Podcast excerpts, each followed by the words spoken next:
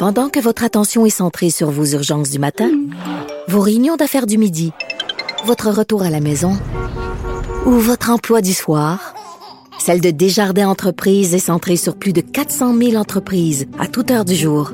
Grâce à notre connaissance des secteurs d'activité et à notre accompagnement spécialisé, nous aidons les entrepreneurs à relever chaque défi pour qu'ils puissent rester centrés sur ce qui compte, le développement de leur entreprise.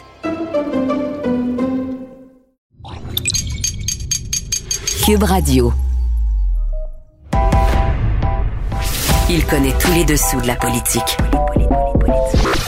Chef du bureau d'enquête de l'Assemblée nationale. Antoine Robitaille. Là-haut sur la colline. Là-haut sur la colline. Cube Radio. Bon mercredi à tous. Aujourd'hui à la haut sur la colline, y a-t-il un privilège religieux? Car alors que ce soir en zone rouge, les bars et restaurants, entre autres, fermeront leurs salles, les églises et autres lieux de culte ont obtenu de pouvoir recevoir jusqu'à 25 fidèles. On en discute avec Monseigneur Pierre Murray, secrétaire général de l'Assemblée des évêques catholiques du Québec, qui dénonçait encore récemment la fermeture du gouvernement Legault à l'égard des religions. Mais d'abord, mais d'abord, la chef de l'opposition, Dominique Anglade. Antoine Robitaille. Il décortique les grands discours pour nous faire comprendre les politiques.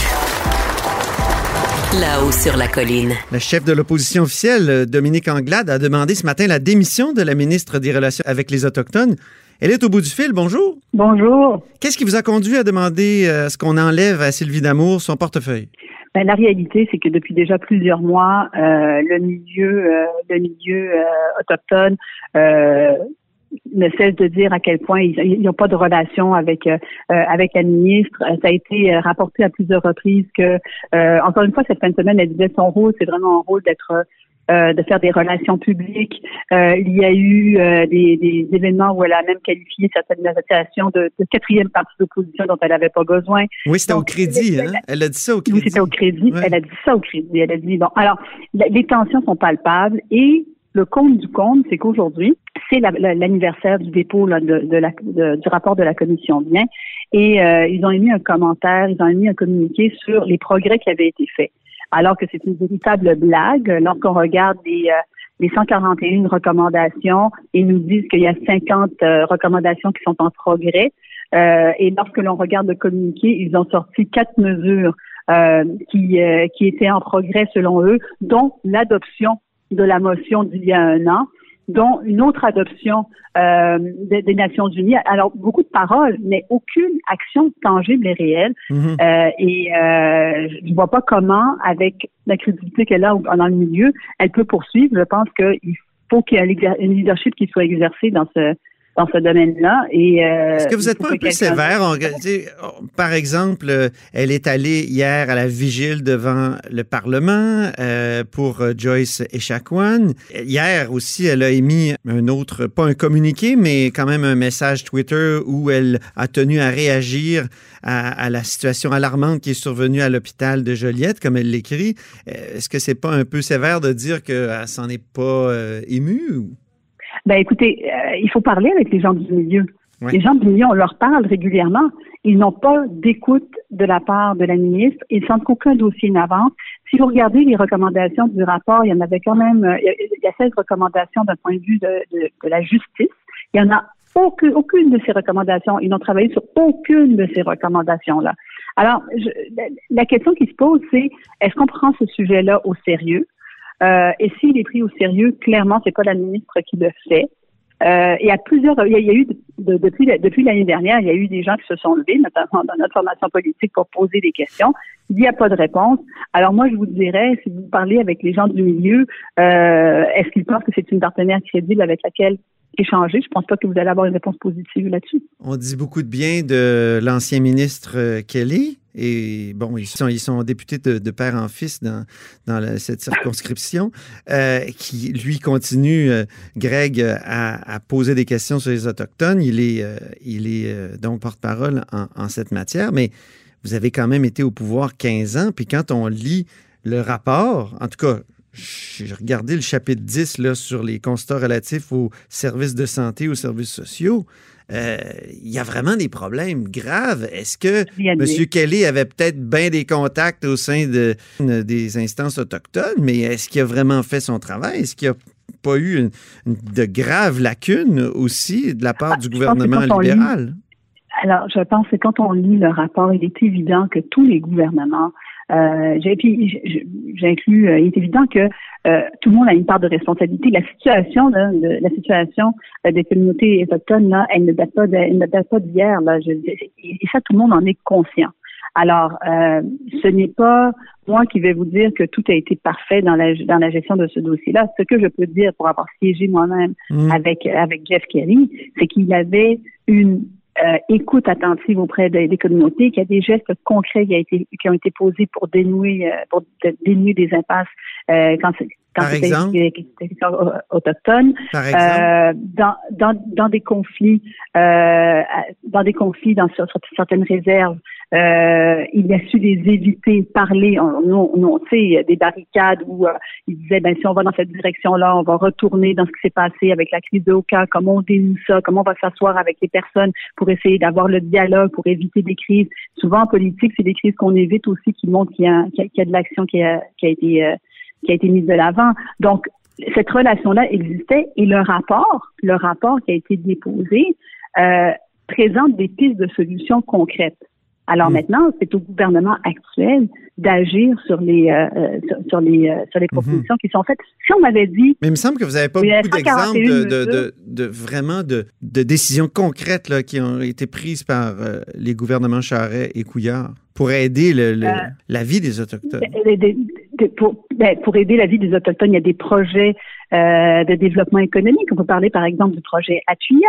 C'est un des derniers, là. Le dernier en liste, le projet Atuyat, où euh, on voulait justement développer un projet économique qui ferait en sorte que ça profiterait à l'ensemble des Québécois, mais aussi euh, aux nations autochtones. On a voulu pousser de l'avant pas plus tard que la semaine dernière. Euh, Pascal Bérubé du Parti québécois réclamait justement pour la côte nord qu'on aille de l'avant avec ce projet-là parce que mhm. justement il y avait, il y avait pas de grands projets dans la région. Ça c'est un exemple concret. Je, je, ne parle moi que de que de projets avec lesquels j'ai travaillé. Mhm. euh, avec Jeff euh, dans les dans les dernières années, mais ça, c'en est un gros, c'en c'en était un où tout le monde était allé chercher l'appui euh, des nations pour, euh, Mais ça a niaisé sur plein de négociations. Je pense à l'autoroute 30, par exemple. On a, il y a eu des négociateurs là, euh, très proches du parti au pouvoir. Pourtant, là, John Parizella, Louis Bernard, je veux dire, pendant des années, ils ont négocié. Puis il me semble que ça a abouti très tardivement. Là. Ben, écoutez, même ça n'a pas abouti parfois. La question, la question qu'on doit se poser aujourd'hui, c'est il y a un rapport qui a été déposé. Ouais. Il y a eu 141 recommandations. Est-ce que vous trouvez ça normal que sur les 141 recommandations, il n'y en ait pas une au niveau de la justice euh, quand euh, c'est un, un, des éléments essentiels que les communautés avaient manifesté, que les communautés avaient manifesté? On était tous en chambre il y a un an exactement, debout avec les nations autochtones pour dire plus jamais, nous allons nous assurer de mettre le rapport de toutes les mesures de l'avant, nous allons nous assurer d'avoir un progrès, nous allons nous assurer qu'il y ait des rencontres. Encore une fois, pendant la dernière année, lorsqu'il y a eu des rencontres, les gens ont déploré la, non, la non-présence de la ministre. Ils ont déploré le fait que les communications. Alors, à un moment donné, il faut se dire, est-ce que c'est la bonne personne? Oui. Est-ce que c'est la bonne personne? Mais, au-delà de ça. Sur les 141 recommandations ou appels à l'action, comme on les appelle dans, le rapport, vous commenceriez par quoi? Parce ben, c'est beaucoup 141 aussi. Ben oui, bien sûr. en matière de euh, santé, mettons, le chapitre 10, qu'est-ce qu'on fait d'abord? Ben, il y en a plein. Mais, il, y en a plein. Mais commencer par me dire, la ministre est au gouvernement, c'est c'est à elle de dire, ben, il y en a 141, voici, je vais le faire sur les deux prochaines années. Je vais commencer par celles-là parce qu'elles sont prioritaires. Je vais vous dire, voici un, deux, trois, lesquelles que j'ai fait cette année sur lesquelles mhm. on travaille. Là, tout ce qu'on a présentement, tout ce qu'on a présentement, puis tout ce que vous avez également présentement, c'est un rapport euh, qui euh, qui donne un, communiqué qui vous dit, ben, voici quatre affaires sur lesquelles on travaille, dont deux motions qui ont été adoptées. C'est un peu mince. Puis le rapport est très précis hein, sur euh, certains faits et qui, qui, qui rappellent ce qui s'est passé euh, à Joliette. Là. Hein, on parle là, à la page 391 des pratiques non éthiques ciblant les femmes et basées sur des préjugés liés aux dépendances telles que des tests de dépistage de drogue effectués sans consentement auprès des femmes autochtones venues accoucher. C'est vraiment... C'est vraiment précis. On, se demande, là, un an plus tard, co- comment ça qu'on n'a rien fait? Mais c'est bien. Alors, vous posez la question, Mm. ben justement. euh, mais quand on regarde ce qui s'est passé hier, c'était tellement. euh, J'imagine que vous avez vu les images tout comme moi. euh, c'était c'était insupportable. C'était insupportable. Ah oui. Et, euh, et, et ça, ça, ça, ça, te renvoie en plein visage au- aussi euh, la situation euh, dans laquelle on se trouve au Québec sur cet enjeu-là et la nécessité de véritablement agir. C'est quand la dernière fois qu'on a vu quelque chose d'aussi insupportable dans, dans ce contexte-là où Mhm. une femme, mère d'enfant, vit, vit ses derniers moments, est obligée de filmer pour montrer ce qui se passe, est obligée de le filmer. Ça, ça montre l'importance. Et à ce moment-là, il faut il faut s'élever puis se dire, on s'est rappelé qu'il y a un an, on avait dit plus jamais, puis depuis un an, il n'y a pas grand-chose qui a été fait. Passons, passons à une vitesse supérieure, assumons un véritable leadership, et c'est ce qu'on demande au gouvernement Legault. Et présentement, ce n'est pas ce qui est assis, c'est- même pas assumé. Elle n'était pas en chambre aujourd'hui pour répondre aux questions. De toute façon, ça fait un an. Comment vous expliquez cette absence-là? Est-ce que ça peut être une- juste une, le hasard des rotations ou est-ce qu'il aurait Ben, fallu? je, je, je, je, soumets, je soumets la question. J'ai pas la réponse. J'ai pas la réponse, mais elle n'était pas en chambre aujourd'hui, alors que c'était l'anniversaire de ce dépôt Mhm. euh, qui, quand même, tout le monde, à l'unanimité, euh, était euh, s'est- s'est levé en chambre. Tous les partis, tous les partis. Euh, euh, toute allégeance confondue, on s'est levé puis on a dit ben, il faut qu'on agisse, il faut qu'on prenne des mesures. Et pendant l'année, il y a eu beaucoup, beaucoup de rappels sur le fait qu'il n'y avait pas grand-chose qui avançait, que la ministre était absente, que les gens se plaignaient, que les gens voulaient avoir des discussions. Euh, quand tu es Mhm. rendu à dire que les partis partenaires sont des, euh, sont des partis d'opposition et que tu n'en as pas besoin, ben là, si tu dis ça de tes partenaires, euh, voilà. Euh, ben, merci beaucoup, Dominique Anglade, pour cette conversation. Mais c'est moi qui vous, euh, c'est moi qui vous remercie. C'était la chef de l'opposition officielle, Dominique Anglade. Vous êtes à l'écoute de Là-haut sur la colline.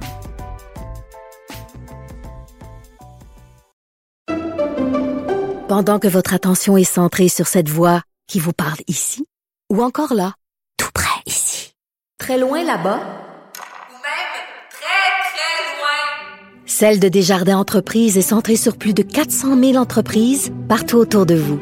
Depuis plus de 120 ans, nos équipes dédiées accompagnent les entrepreneurs d'ici à chaque étape pour qu'ils puissent rester centrés sur ce qui compte, la croissance de leur entreprise.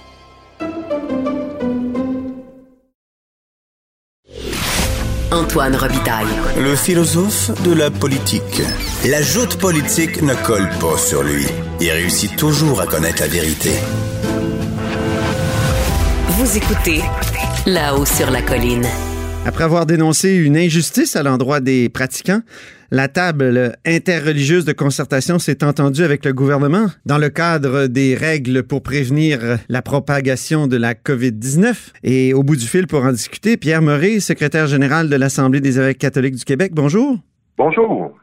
Donc, vous en êtes venu à une sorte de compromis. Là. Il, va, il va pouvoir y avoir des célébrations à l'extérieur de- des zones rouges, évidemment. Ben, à l'extérieur des zones rouges et à l'intérieur des zones rouges. Ça, c'est c'est quand même euh, important.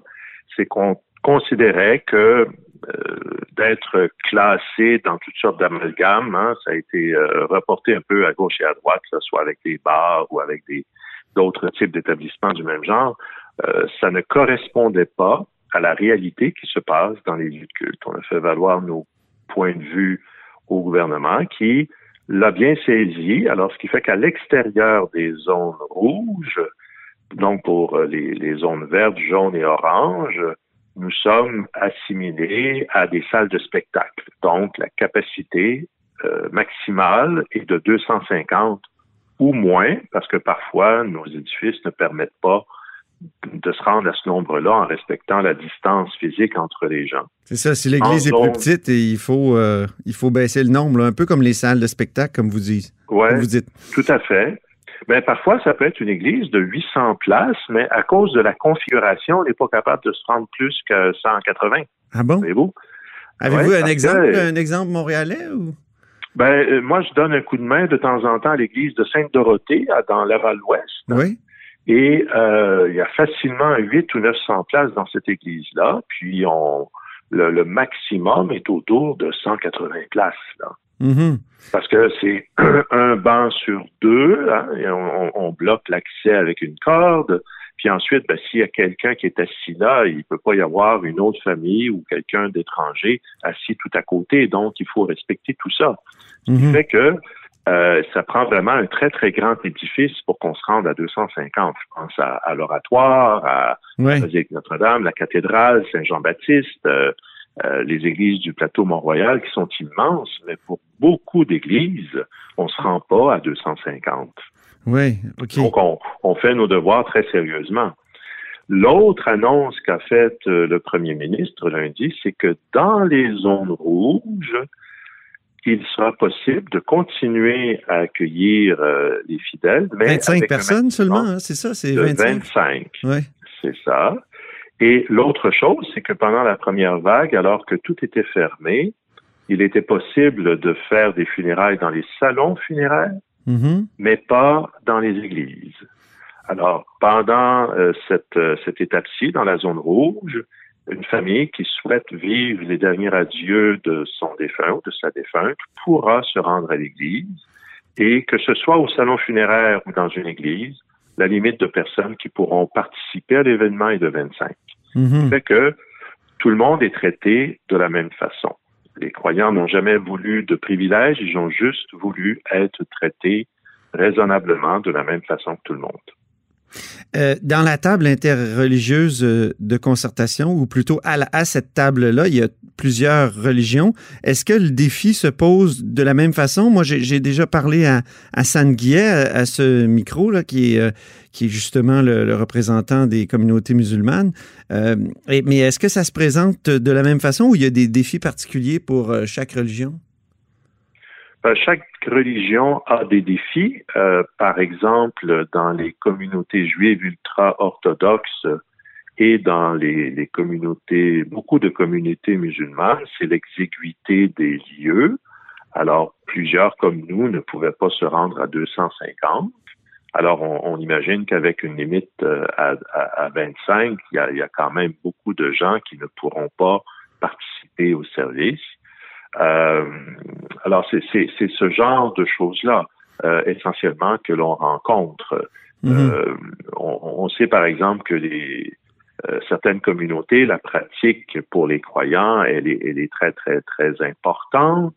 Mhm. Et il n'y a pas beaucoup d'aménagements qui permettent une certaine souplesse, alors que pour d'autres, on arrive à une certaine souplesse. Mhm.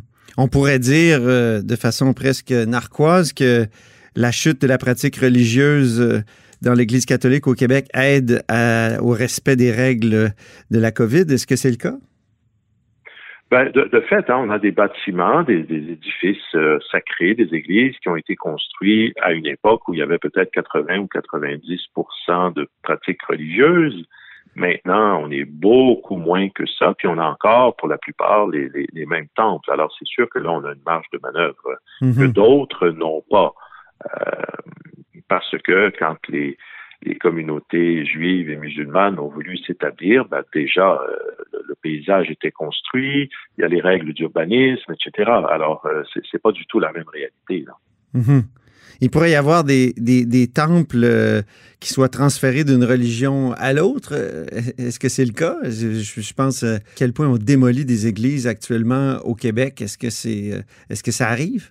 Écoutez, euh, vous savez, quand on parle, par exemple, de, de, de conversion d'église, on pense toujours à des, des espèces de complexes de condos. Or, c'est l'exception. hein. C'est l'exception parce que le- les coûts de conversion d'un édifice comme ça en, en unité de logement est énorme et les frais d'entretien sont énormes. Les assurances coûtent la, la peau des fesses. Alors, c'est très exceptionnel. Ce qui arrive le plus souvent, euh, dans la vaste majorité des cas, c'est qu'une église catholique devient une église protestante, devient un autre type de temple. Mhm. Ça, c'est ce que de plus commun. Ça se fait depuis des années, particulièrement dans la région de Montréal. Oui, mais euh, il y a quand même énormément de démolitions actuellement. Là, je change un peu de sujet. Là, je glisse sur un, sujet, moi, qui me préoccupe beaucoup, c'est le patrimoine. Et on a eu l'impression, dans les dernières années, puis dans les derniers mois même, que c'était pas une préoccupation de, de, de, de, de l'Assemblée des évêques ou de l'archevêché, des archevêchés. Euh, je pense, euh, par exemple, à la réaction du cardinal Lacroix quand euh, la ministre de la Culture, Nathalie Roy, a classé l'Église Saint-Sacrement pour euh, empêcher sa démolition. Euh, je, me surprends toujours, il, ne semble pas y avoir une sensibilité au patrimoine dans les autorités religieuses, dans le clergé. Ben écoutez, là, je vous contredis à 100 puisque ça fait des années que sans subvention, les, prêtres impliqués en paroisse, les équipes pastorales, les, membres des conseils de fabrique font des miracles pour tenir à bout de bras l'entretien. Faute de ressources, euh, bien sûr, il y a une carence d'entretien, mais c'est pas parce qu'il y a un manque d'intérêt. Euh, les gens sont attachés à leur Église. Les évêques souhaitent conserver ces trésors d'architecture et d'histoire c'est l'intérêt là, il est là depuis toujours. Ce serait tellement plus simple de dire on fait un coup de crayon puis on repart à neuf dans des plus petits locaux mieux adaptés à nos besoins, mais c'est pas ça qui se passe. Mais la réaction du cardinal Lacroix euh, au classement de ben, l'Église Saint-Sacrement, ça a été de dire c'est une vieille, euh, c'est une vieille Église qui tombe en morceaux, c'est dangereux, euh, on comprend pas, on ne s'explique pas la décision de la ministre. Ben, c'est-à-dire que là, je peux pas entrer dans le détail parce que je suis pas au fait. Là, vous me prenez un, peu. Euh, oui, pardon. C'est pas le sujet de notre entrevue, mais ce qui était surtout dénoncé, c'est que cette décision-là est venue sans aucun dialogue. Et là, on revient à notre point de départ, c'est-à-dire que ce que l'on demande aux autorités, c'est d'être des partenaires d'un dialogue et de ne pas se faire imposer d'en haut des choses. On a souffert de ça dans la pandémie. La situation que vous euh, évoquez à Québec, c'est exactement le même problématique. Mhm. Quelqu'un, quelque part, décide quelque chose sans en parler à personne. Mhm. Et ça, ça, ça, crée de l'incompréhension, évidemment, puis des frustrations. Oui, dans votre premier communiqué, vous étiez vraiment euh, vindicatif à l'égard du gouvernement. Vous disiez, par exemple, qu'on ne répondait pas à vos lettres. Euh, vos courriels, euh, les téléphones n'étaient pas, euh, n'avaient pas de suite. Pensez-vous qu'il y a un lien entre cette indifférence-là et le parti pris du gouvernement pour la laïcité? Écoutez, il faudrait demander ça au gouvernement. Nous, tout ce qu'on fait, c'est qu'on constate que nos efforts d'entrer en dialogue ont été constants depuis le début et que la réponse du gouvernement a été très lente. Hein? j'ai euh, j'ai fait l'inventaire. Mes premières communications avec le gouvernement pour tâcher d'établir des, des ponts de communication, des canaux de communication datent du 3 mars dernier. Ah dès avant, dès avant la, la, la, la, la pandémie, euh, alors on, on, on, la voyait venir, hein, et puis nous on disait, ben, écoutez, nous on rassemble des gens, euh, tout, tous les dimanches et, parfois plus, euh, ce serait peut-être bon qu'on se parle pour qu'on se prépare à ça. Et ça a été ignoré. Ça a été ignoré. Ce n'est qu'à partir de la fin mai qu'un fonctionnaire nous a été attitré que là, les choses ont commencé à bouger, mais ce n'était pas de discuter avec les gens qui prennent des décisions. Donc là, ça s'est amélioré. Depuis cette semaine, ça s'est amélioré puisque nous avons eu mardi matin une rencontre avec le docteur Arruda, mhm. une rencontre que nous avions demandée dès le 31 août dernier pour justement discuter avec les autorités de ce qui allait se passer dans une deuxième vague, pour offrir notre collaboration et pour expliquer aux gens qu'est-ce qui se passait dans les lieux de culte, parce qu'on, étant donné qu'on n'est jamais classé dans la bonne, catégorie, on comprend bien qu'il ne s'agisse pas de ce qui se passe dans les lieux de culte. Alors là, depuis lundi, enfin, on est classé dans quelque chose qui est plus acceptable, plus raisonnable, plus sensé, et on discute avec des gens qui sont dans les postes de décision. Mmh. ça, c'est parfait. Si ça avait eu lieu il y a des mois, on n'en serait pas là aujourd'hui. Euh, en terminant, qu'est-ce que vous pensez des religieux aux États-Unis, surtout une certaine euh, droite religieuse, je dirais, qui, euh, au début de la pandémie, a dit on est protégé par le sang du Christ, on est. Il y avait un aspect magie à la, à la, à la religion et, et, et on a l'impression que ça a préparé une certaine indifférence de croyants aux États-Unis à l'égard des, règles sanitaires. Euh, Est-ce que la religion peut être euh, une espèce d'opium dangereux dans cette, euh, dans cette pandémie-là? Écoutez, la, la réalité du monde religieux aux États-Unis, elle est hyper complexe, hyper variée, hyper diversifiée. Euh, Il y, a, il y a de quoi y perdre euh, le latin qu'on qu'on n'a peut-être même jamais appris. Euh, moi, ce que je peux vous dire, c'est que dans la perspective catholique que je connais bien, Oui. c'est que le Dieu ne vient pas jouer constamment dans les lois de la nature. Oui. Hein, La, la, la, la nature a ses lois hein, euh, et euh, on, on doit se déployer tous les efforts pour tâcher de la connaître. hein. Par exemple, c'est un, c'est un prêtre qui a mis sur la table la théorie du Big Bang. Oui, oui. C'est un prêtre. Hein? Et bien sûr, on peut assimiler la religion à une pensée magique, mais ça reste que ça reste une pensée magique. Les faits sont là. Vous savez, il y a une, une petite blague, hein? Euh, quelqu'un qui est en détresse, il y a une inondation, puis là, il est pris sur son toit, puis là, il dit Dieu va me sauver. Là, il y a une chaloupe qui passe, puis euh, le type dit non, non, laissez faire, Dieu va me sauver. Hmm. Puis ensuite, il y a euh, les pompiers qui passent, puis ensuite les hélicoptères qui viennent chercher, Dieu va me sauver. Finalement, il meurt noyé, il Hmm. arrive devant Dieu, et Dieu, lui, il dit à Dieu, ben, euh, j'ai appelé à l'aide, t'as rien fait. Il dit, attends, là, je t'ai envoyé une chaloupe, les pompiers puis l'hélicoptère. Ah, Voyez-vous, aide-toi et le ciel t'aidera d'une certaine façon. Alors, je ne veux pas euh, condamner quoi que ce soit, mais à quelque part, il faut apporter un peu de raisonnabilité dans la façon d'apprécier à la fois la religion, mais après, euh, les réalités terrestres de, de scientifiques et factuelles. Mhm. Donc, c'est ce que vous répondriez euh, à, à ces gens qui, euh, qui finalement disent pas- que, que Dieu les protège. pas à leur, j'ai pas leur répondre. Là. C'est pas, À quoi que pas vous êtes, si vous êtes sur une table interreligieuse de concentration, Ah, mais il- y a peut-être de ces discussions-là, non? Non, a des- ça, je peux vous dire là que Il y a pas les de débat sur le fond. de la table, Il n'y a pas de débat sur a, le il y a fond. personne qui nie la pandémie. Il y a personne qui nie qu'il faut faire des choses autres que prier pour lutter contre la pandémie. Et, et, et au, Québec, là, il y a, y, a, y a les gens qui sont autour de la table, puis ensuite on a des cercles plus élargis. Là. Mhm. Malheureusement, on peut pas être 150 autour d'une table comme ça, mais je n'ai encore au Québec au- rencontré aucun groupe religieux qui soit dans le négationnisme, le complotisme ou des, des, des ismes de cette so- sorte-là. Ça, j'ai pas vu ça parmi les leaders. Mhm. Ils en fréquentent énormément. J'ai pas vu ça au Québec. Ben, c'est rassurant. Merci beaucoup, Pierre Murray. Tout à fait. Ça me fait plaisir.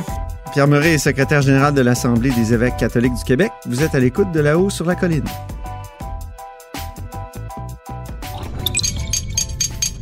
Cube Radio.